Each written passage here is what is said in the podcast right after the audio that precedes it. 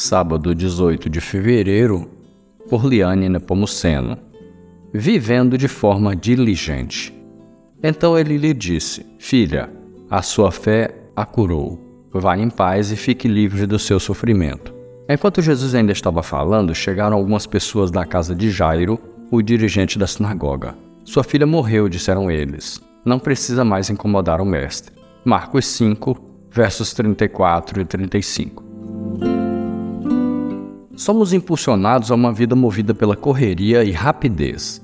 Assim, corremos o risco de deixar de realizar atividades que, aos olhos de Deus, são prioridade.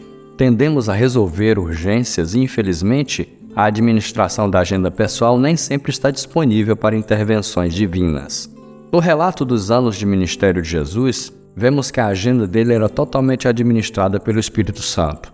No percurso para a casa de Jairo, para realizar a cura da filha desse homem de status, o mestre foi impedido de continuar a rota, pois uma mulher interveio e lhe tocou. Ele parou sua agenda e cuidou daquela mulher simples com toda atenção, cuidado e amor. Nossas atividades e compromissos não podem amarrar nossa maior prioridade, servir a Deus. Ele tem atividades para cada um de seus filhos e as envia até nossas mãos para que sejam realizadas. Cabe a cada um de nós viver de maneira diligente, ou seja, atenta e cuidadosa. Certamente precisamos de uma agenda planejada, mas não imóvel.